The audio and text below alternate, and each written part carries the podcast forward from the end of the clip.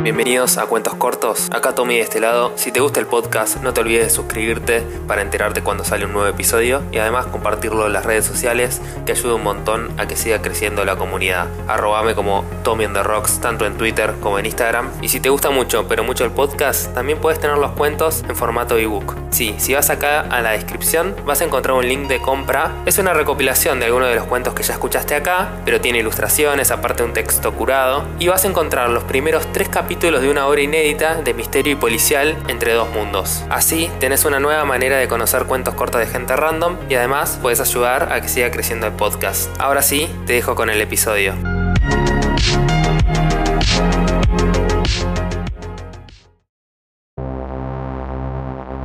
Todo empezó de la nada, un día como cualquier otro, con un mensaje entre miles de mensajes random perdidos en el ciberespacio, que tan solo ocupaba 0.732 kilobytes de memoria.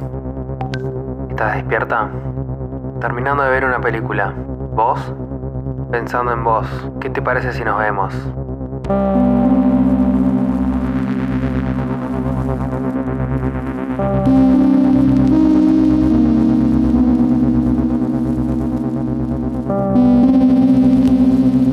Haruko estaba sentada en la habitación oscura y sentía como los párpados se le caían del cansancio.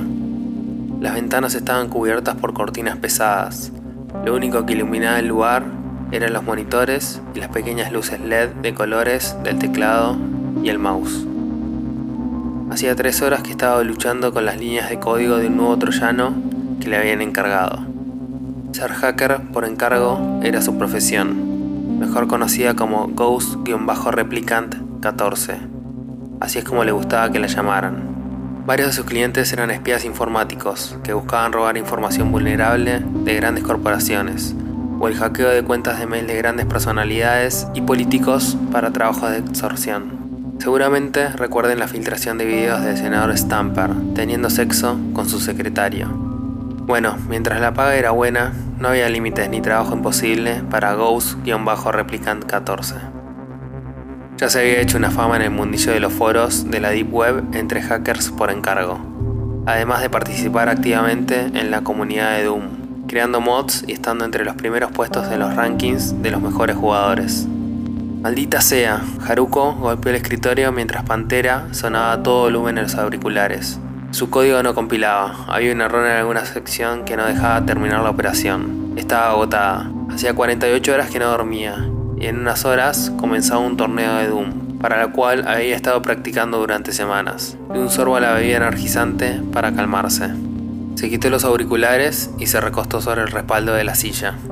Cerró los ojos por un instante y exhaló. Ser hacker era un trabajo riesgoso, pero era para lo único que era buena.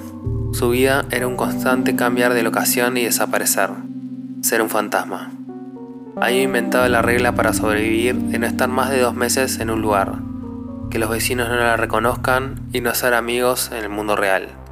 Es más, desde que había abandonado la universidad no tenía lazos con otro ser en el mundo real más que con el repartidor de comida, un cajero de alguna tienda de 24 horas y sus clientes para hacer entregas. A pesar de lo que muchos creen, muchos clientes prefieren las transacciones a la antigua, pagos no registrados, plaquetas grabadas con criptomonedas de mano en mano, sin huellas. La mejor forma de ser imposible de rastrear a veces requiere terminar las transacciones cara a cara. Igualmente, eso no era problema para Haruko. Siempre se había sentido sola e incomprendida a pesar de estar rodeada de gente. Desde niña, en la escuela sentía que no encajaba. Prefería pasar sus noches jugando a videojuegos en la computadora. Sus amigos siempre habían sido de foros y partidas en línea. Cuando fue a la universidad a estudiar ciencias de la computación, Pensó que ese era su mundo, que todos iban a ser como ella, pero se equivocó. Las clases les parecían aburridas, siempre estaba un paso adelante que el resto de los estudiantes. Pasado el primer año, fue expulsada por hackear los servidores de la universidad al cambiar las notas de todos los alumnos. No porque ella lo necesitara, sus notas eran sobresalientes, sino por diversión y para romper el status quo. Siempre había tenido ese impulso por ir en contra del sistema y de la autoridad, hacer las cosas a su modo. Haruko se incorporó y estiró el cuello, y se sonó los dedos de la mano uno a uno. Se acercó al lavatorio del baño y se empapó la cara. Se quedó mirando un rato las ojeras y las pecas del rostro. ¿Quién es el fantasma? se dijo a sí misma y sonrió con una mueca. Se acomodó el pelo hacia un costado, se olfateó la axila y apestaba. Hacía cuatro días que no se bañaba. Se puso desodorante y tomó un buzo holgado que estaba tirado en una pila de ropa sucia. Se amarró los borcegos embarrados, buscó las llaves y el vape de la mesa junto a la puerta de salida del apartamento. Se colocó la capucha y las gafas oscuras. Se dirigió al ascensor. Llegó a la puerta del edificio y salió al mundo exterior después de dos semanas. Para su sorpresa, aún era de día. La luz del sol le encandiló, a pesar de llevar gafas oscuras, y el ruido de la calle la aturdió. Le puso los auriculares. Nine Inch Nails empezó a sonar a todo volumen, tapando el sonido de la calle y todo pensamiento. Caminó tres cuadras por la vereda de la sombra, evitando cualquier distracción del mundo exterior. Llegó a la tienda de la esquina y fue directo al fondo, donde estaban las heladeras. Tomó una lata de energizante, se la colocó en la frente para sentir el frío y se dirigió a la caja. Esto también. Del mostrador junto a la caja registradora tomó unos caramelos ácidos. Exceso de azúcar, dijo el cajero sonriendo. Haruko solo lo miró a través de sus gafas oscuras sin inmutarse. Acercó su mano sobre el costado de los auriculares y subió el volumen con la perilla. Arrojó varios billetes arrugados que sacó del bolsillo del buzo sobre el mostrador y salió de la tienda.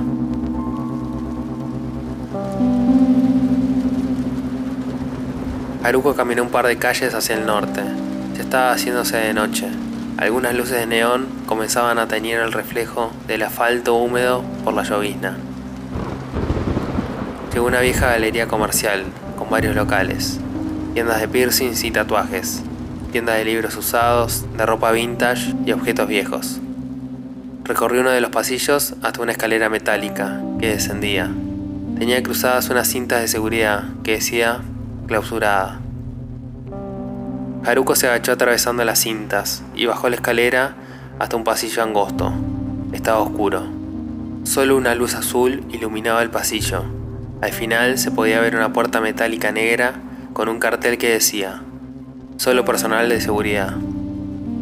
Haruko se acercó a la puerta y miró hacia arriba donde había una cámara de seguridad que lo observaba. Golpeó la puerta y esperó.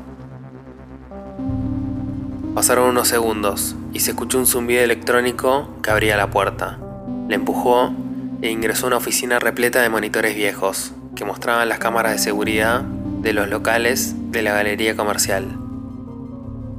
En el fondo, se escuchó una voz que gritaba. Haruko pasó entre una hilera de monitores y computadoras desarmadas y se acercó a una mesa de trabajo donde un hombre estaba concentrado bajo la luz de una lámpara. Hola, dijo Haruko, pero el hombre le interrumpió levantando el dedo para mostrar que estaba concentrado mientras terminaba de soldar una pieza en un chip. Mira, el hombre levantó la vista hacia Haruko. ¿No es hermoso? dijo levantando un chip delicadamente y se lo mostró. El chip tenía un circuito soldado y formaba la imagen de Mario Bros. Dope, aunque prefiero a Luigi, dijo Haruko, dando un sorbo a la lata de energizante. Hace varios meses que no te veía. ¿Cómo estás? dijo Mike sonriendo. Ocupada. ¿Tenés el procesador? Haruko odiaba el small talk y se sacó la capucha. Vamos al nuestro. Mike se puso a revisar unos cajones. ¿Hace cuánto no dormís? ¿Estás comiendo? ¿O vivís a base de energizantes? ¿Acaso sos mi mamá? ¿Podés comportarte como un dealer normal y darme el procesador? Haruko dio un último sorbo a la lata de energizante. Mike se detuvo y sacó un sobre de uno de los cajones. Se dio media vuelta y miró a Haruko a los ojos. Deja de tomar esa mierda y toma agua o un té, dijo señalando la lata de energizante. Acá tenés tu mierda, le dijo arrojándole al aire el sobre. Haruko atrapó el sobre en el aire. Ah, por cierto, ¿te rapaste el pelo? Te queda bien, dijo Mike y volvió a su mesa de trabajo. Haruko se acarició el pelo rapado al costado de la cabeza, miró al suelo y sonrió con una mueca. Acá está lo acordado, dijo Haruko, extendiendo un rollo de dólares. Guarda eso, necesito tus habilidades, dijo Mike sin sacar la vista de la lupa de aumento mientras seguía mirando los detalles del chip sobre la mesa. ¿Qué tipo de habilidades? dijo Haruko. Es por mi hermana, Max. Ella está metida en toda esta mierda hacker como vos. Hace unas semanas conocí a alguien en línea. No me gusta nada. Quiero que hagas lo tuyo para investigar quién es. No trabajos personales. Acá está tu dinero. Haruko dejó el dinero sobre la mesa de trabajo y se alejó hacia la puerta de salida mientras se ponía la capucha del buzo. Haruko, por favor. Se escuchó la voz de Mike desde el fondo. Haruko se detuvo en seco. Es la única familia que me queda. Creo que Max está metida en algo. Al menos, solo habla con ella. Haruko solo entornó la cabeza hacia el costado y respiró hondo. Ok, envíame su dirección. Te odio, Mike. Haruko se puso los auriculares y salió de la oficina.